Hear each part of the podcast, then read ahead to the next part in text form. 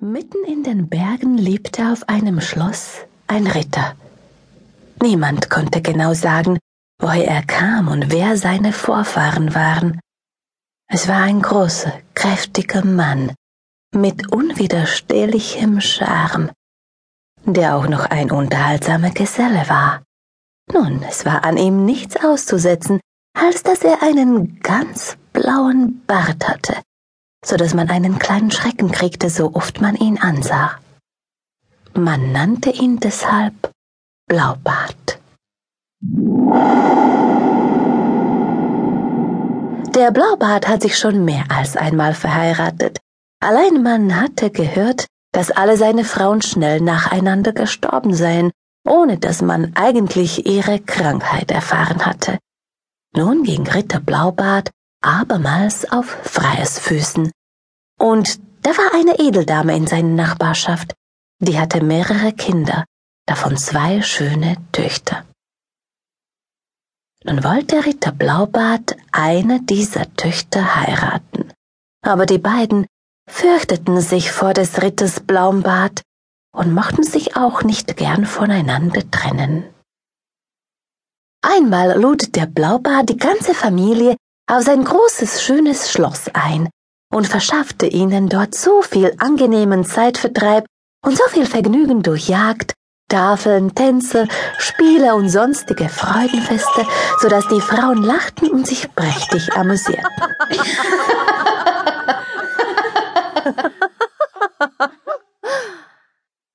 Nach Ankunft zu Haus hielt Blaubart um die Hand der jüngsten Tochter an. Sie war unsicher und schwankte, denn jedes Mal, wenn sie an seinen blauen Bart dachte, erschrak sie innerlich davor. Schließlich aber fasste sie sich das Herz und willigte ein. Bald darauf wurde die Hochzeit mit vieler Pracht gefeiert. Nach der Hochzeit lebten die beiden auf Blaubart Schloss in den Bergen. Einmal kam Blaubart zu seiner jungen Frau und sagte, ich muss eine große Reise machen und dir die Obhut über das ganze Schloss, Haus und Hof mit allem, was dazu gehört, übergeben. Hier sind die Schlüssel zu allen Zimmern und Gemächern. In alle diese kannst du zu jeder Zeit eintreten und alles besehen. Bestickte Möbel, goldenes Geschirr, Juwelen und Schätze. Nur das hinterste Kabinett am Ende der großen Zimmerreihe, wozu dieser kleine goldene Schlüssel gehört, meine Teure. Verbiete ich dir zu betreten, so lieb dir meine Liebe und dein Leben sind. Du musst den Schlüssel sicher aufbewahren und darfst ihn nicht verwenden. Hast du verstanden? Die Frau wollte auf diese Rede den kleinen goldenen Schlüssel nicht annehmen, indes musste sie dies tun, um ihn sicher aufzubewahren.